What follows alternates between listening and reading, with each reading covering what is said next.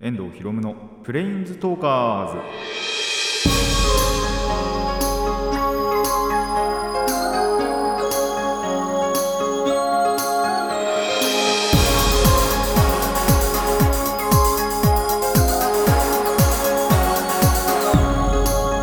ラジオの前の皆さんこんにちは。遠藤博夢のプレインズトーカーズパーソナリティの遠藤博夢です。この番組はマジック・ザ・ギャザリングのプレインズウォーカーたちがさまざまなスカイへ旅できるがごとくさまざまな話をしようという番組です。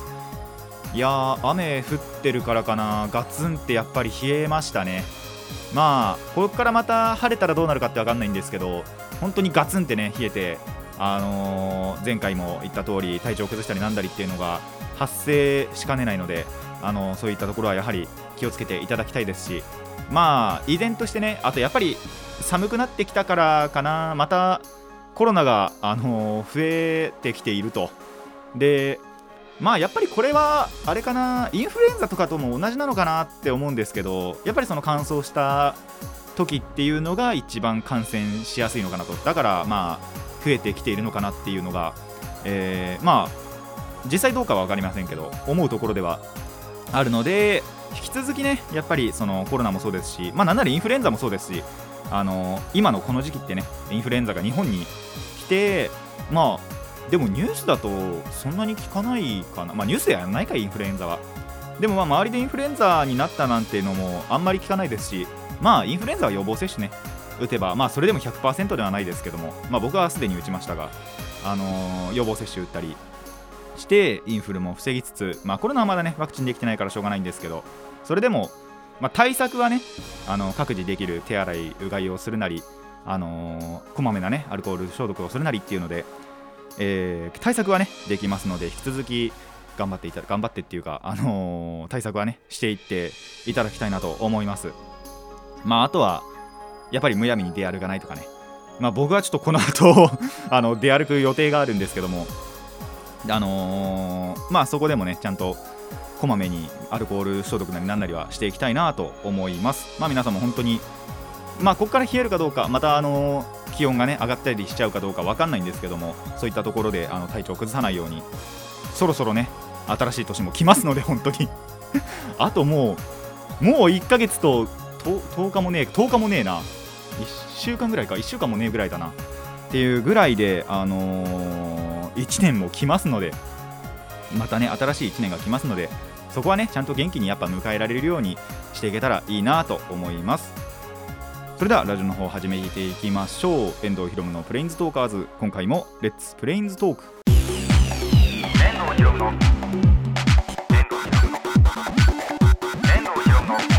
プレインズトーカーズ。改めましてこんにちは。遠藤ひろむです。やべ次のコーナーの あれしちゃったな小話なんかなんか話したいことあったはずなんだよな。話したいことあったと思うけどちょっと忘れたんで普通にコーナー行きたいと思います、えー最初のコーナーこちらです。朗読。はい、えー2週に一遍朗読やっております。まあそろそろね12月になるんであのーまあただギリねまだ11月なんで本当に秋の終わりという本当にそのままの詩を、えー見つけていきましたのでこちらをね、え今回はお届けしたいと思います。えーと作者はまあたまに読んでいた室尾金星さんですね。結構なんか本当に自然をねなんだそのまま書いてる叙情詩っていうのかな。そういったことが多い人なのでまあ今回のこれもそういう感じで、えー読めればと思います。それではいきます。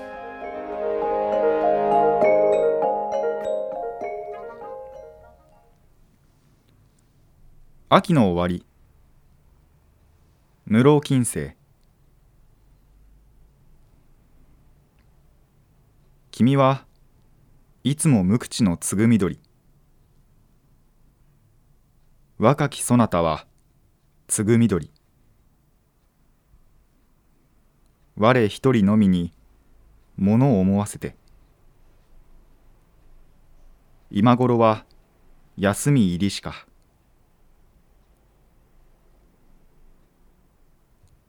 夜々冷えまさり鳴く虫は我が身のあたり水を吹く。ああその水さえも凍りて二つに割れし石の音。青々と河原のあなたに起こる。幾日会わぬか知らねど。なんという恋しさぞ。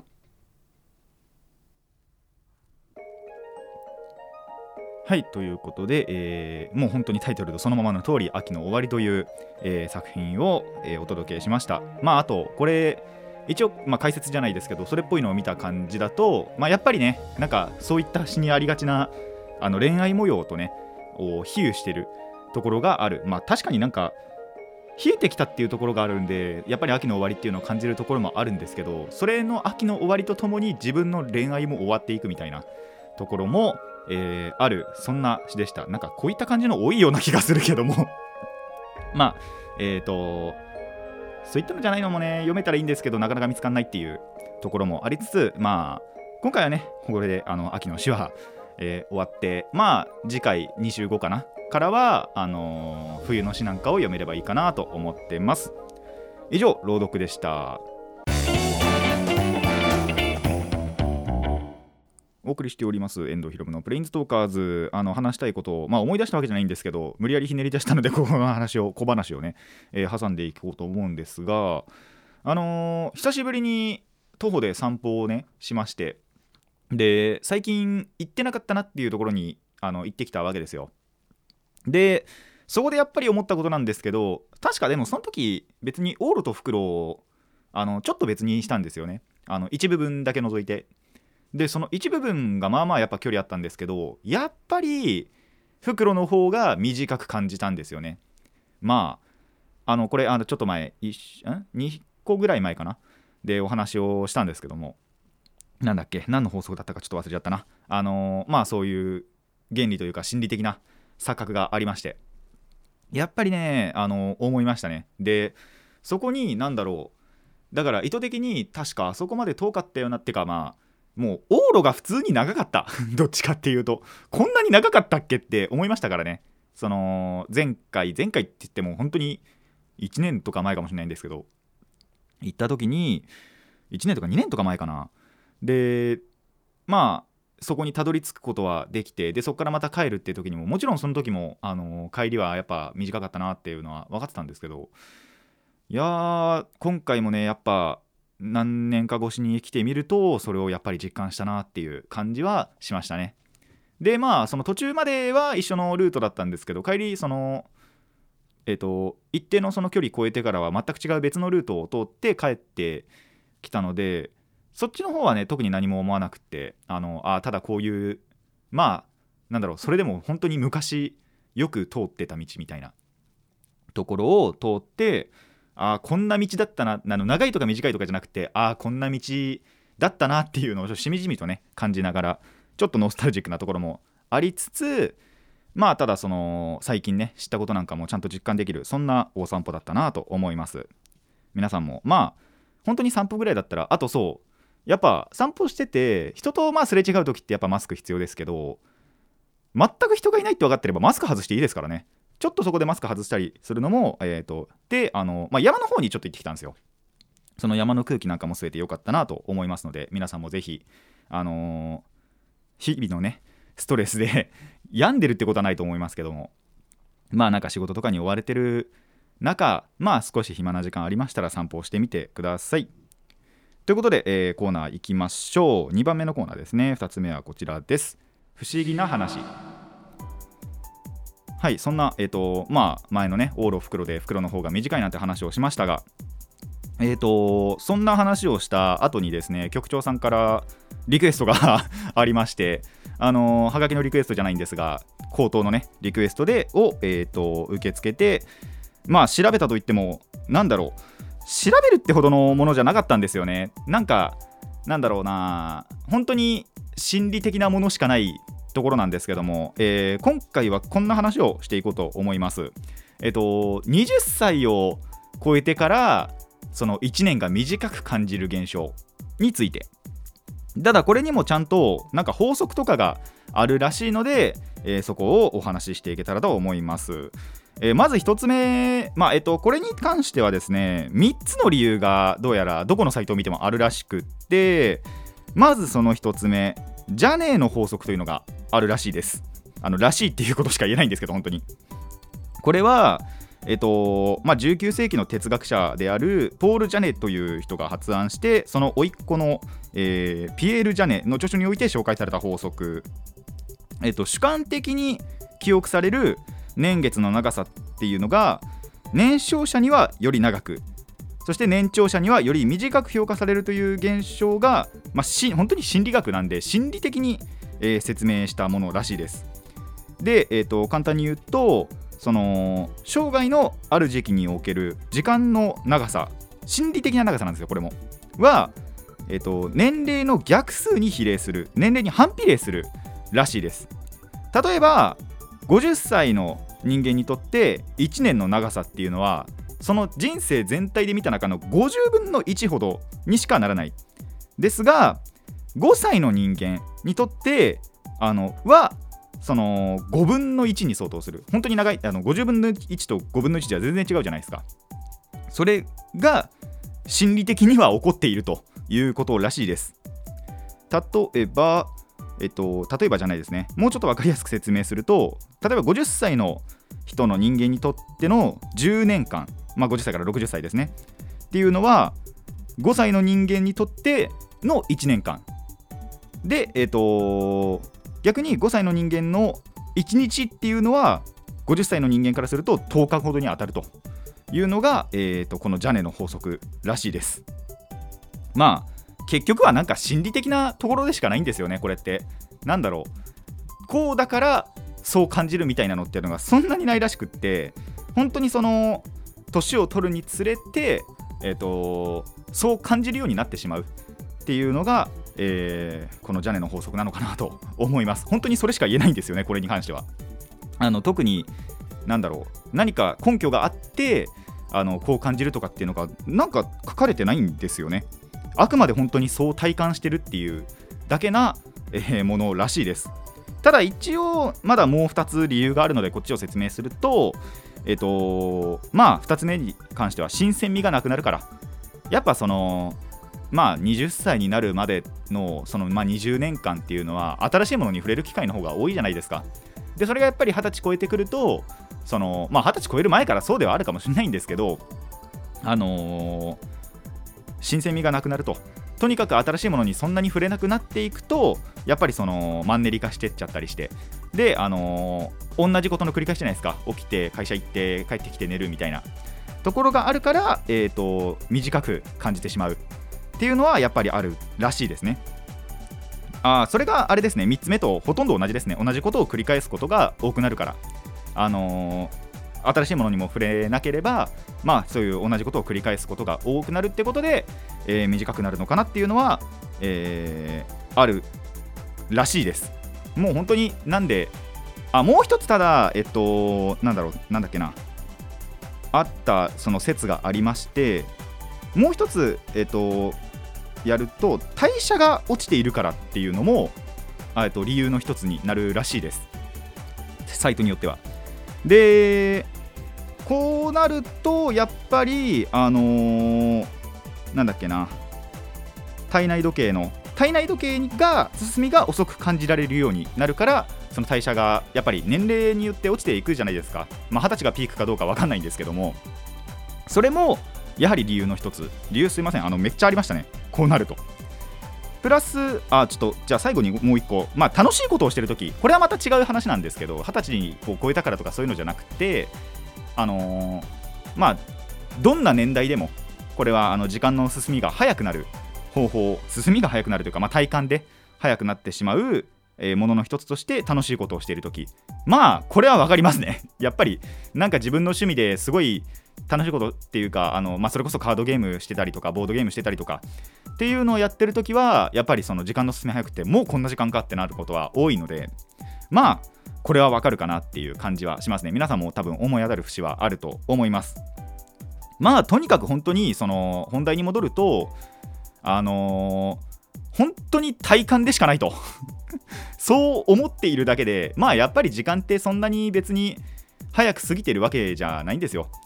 あの心理的な本当にところがあってあのやっぱ慣れとかもあれば新鮮味が全くないっていうところもありでそれがあのジャネの法則にやっぱりつながってるのかなと思います。なんであのーこれを回避する方法まあ簡単ですよね。とにかく新しいものに触れてみたりだとか逆に楽しいこと触れすぎるとあの時間の進みは早くなっちゃうのでそうだな何がいいんだろう。まあどっか1個やっぱり1週間で変えてみたりだとかっていうことがあのー時間の、まあ、進みが遅くなるではないですけども体感的にちゃんと1年を感じられる秘訣になるのかなとは、えー個人的には思いました。自分で実践しようとは多分思いません。まあやろうかなって思った時には思い立ったらねやろうとは思うんですけどなので皆さんももしねあの今の生活に何か不満があるというか、あのー退屈なところがあると感じた時は何か一つどっか変えてみたりだとかそういうことであの新鮮味を取り戻していただけると、えー若かりし頃のね、あのー日々が蘇ってくるんじゃないかなと思います。ぜひ実践してみてください。以上、えー不思議な話でした。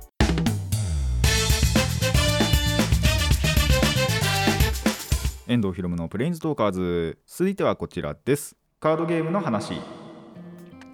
さあ久々に、えーカードゲームの話をしていこうと思うんですが、えー2020年の11月20日にですねマジック・ザ・ギャザリングの新しいパックが出てきました。しかも今回のこのパックそのスタンダードで使えるまたその新しいパックとかではなくえーまあ特殊なセットですね。ちょ結構前に確かモダンホライゾンか。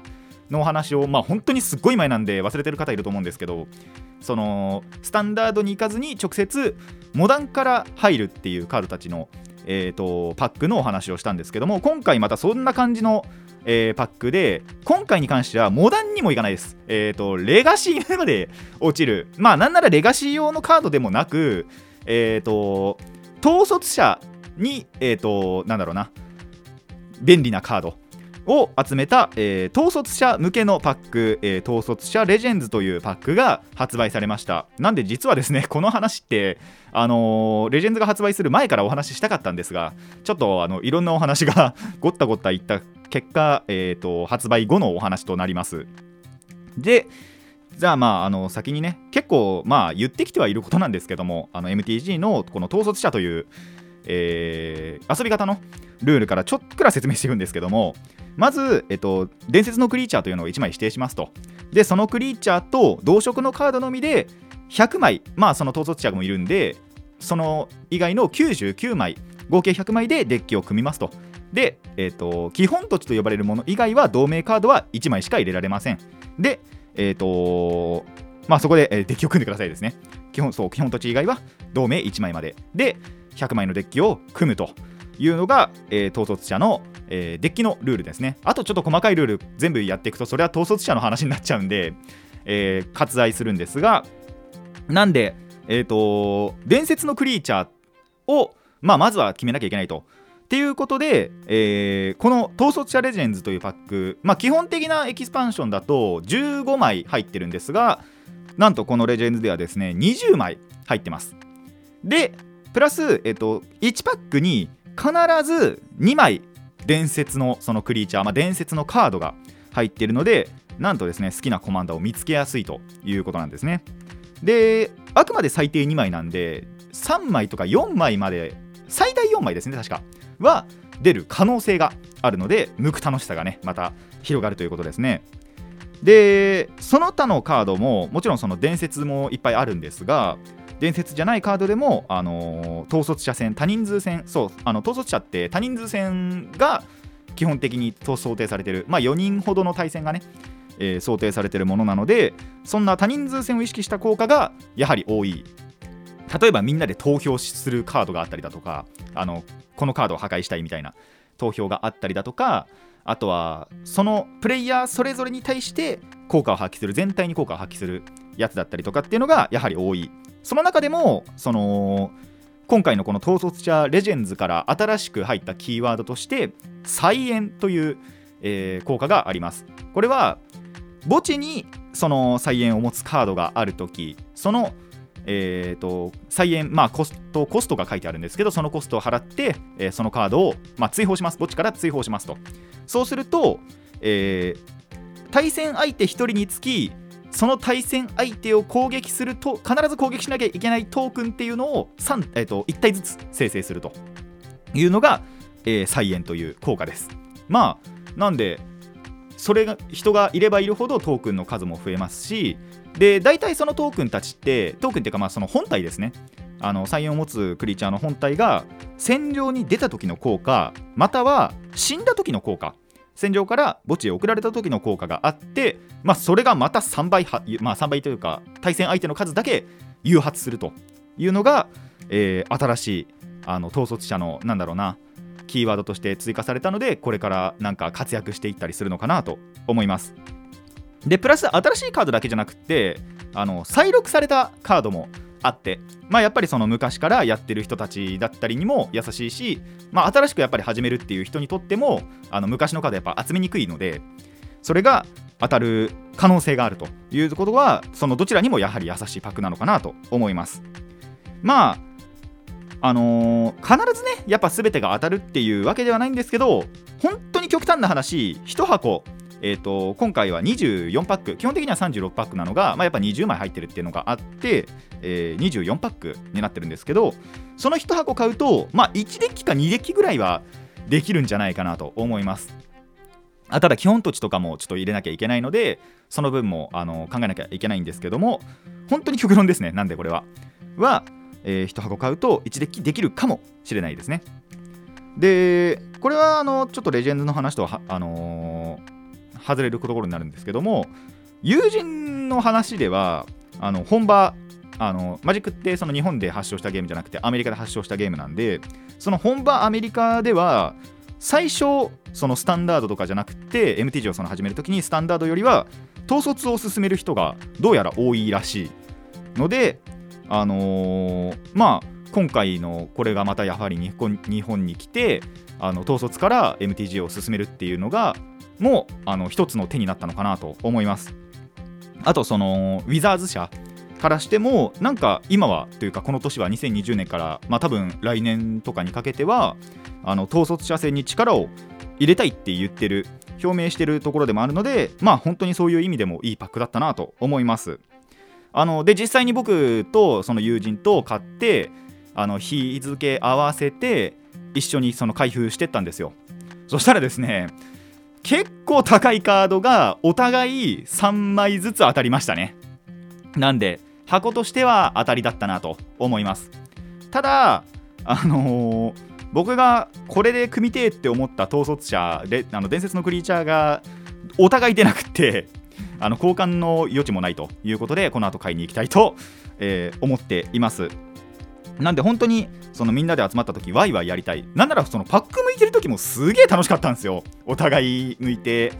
高いカードがそれこそ出た時ってすごい盛り上がりますし、あのー、自分がやっぱ欲しい統率者多分お互い当たってないんですけども。ただそれが出た時なんかもやっぱりその楽しいなって思いますので、まあ、本当にみんなで集まった時ワイワイやりたいという方はぜひ買っていただきたいなと、まあ、なんなら本当に一つのボードゲームとしてね遊ぶこともできるんで、まあ、これプラスその基本土地とかもあの必要ではあるんですけど本当に極論1箱まあ1人1箱ずつとかまあ6パックかな？であの基本あのプレリリースとか、えー、ドラフト、えー、シールド戦ではあのやってて。そうですね。あのもしその空気だけを楽しみたいっていう時には6パック買うだけでも、えー、大丈夫だと思います。あの60枚でデッキを組む。本当は100枚なんですけどその60枚でデッキを組むっていうなんだろうな。やり方も存在しててそのパック60枚、えー、と6パックか。なんで合計120枚引いた時はその60枚で組むっていうルールもあるのでそういうのでもやってみてもいいかもしれません。そうすると多分1箱で足りるかな。っていう感じで、えー、ぜひね皆さんもあのー、本当にみんなで集まってワイワイやりたいという時は買ってみて、えー、そしてこの統率者遊んでみると面白いかもしれません。まあこれはねあの実際にやってみないとわからないところなので興味ある方はねぜひ買ってみてください。以上カードゲームの話でした。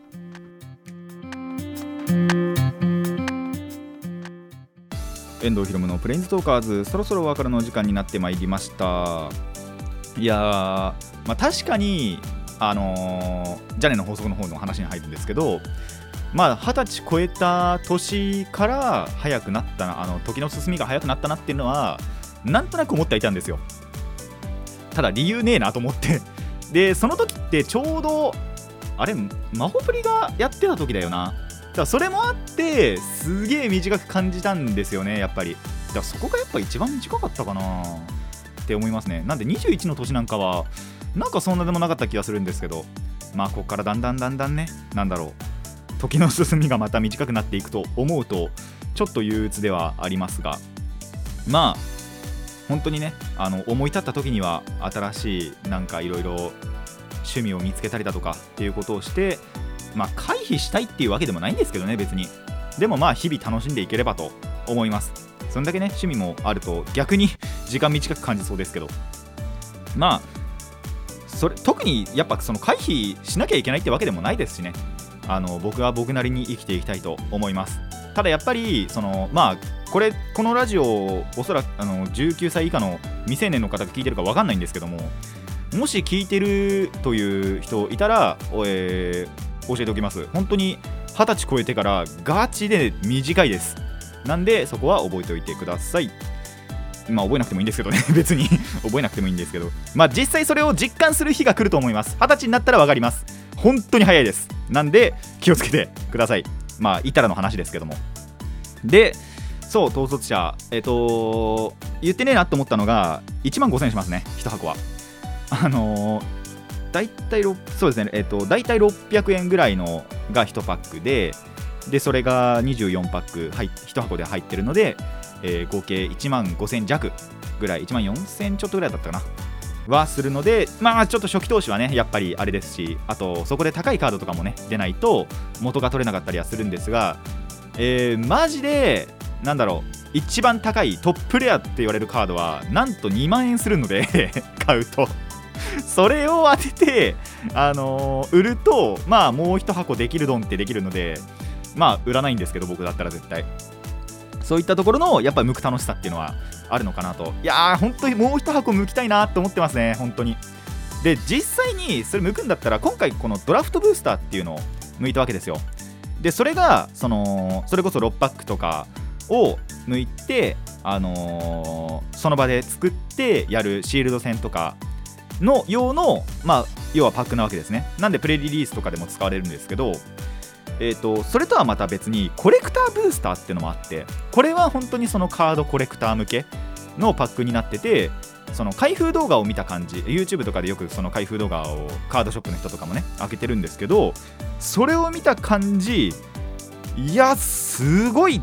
封入率っていうか、あのー光ってるカードとかの率がすごい高いのでそれを買ってもいいかなって思ったんですけどそっちのパックはめちゃくちゃ割高で1パックが2000ちょいぐらいするんですよね。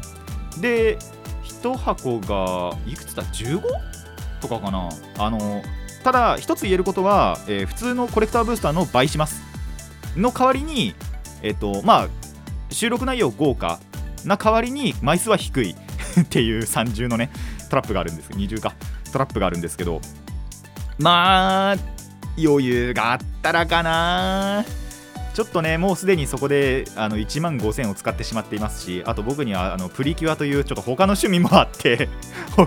その他の党の趣味にもお金を回さなきゃいけないんでいやーきついかなっていう感じですね。あのー当たんなかったやカードは安いやつがほとんどなんでそれはまあシングルで買えば別にいいんですけども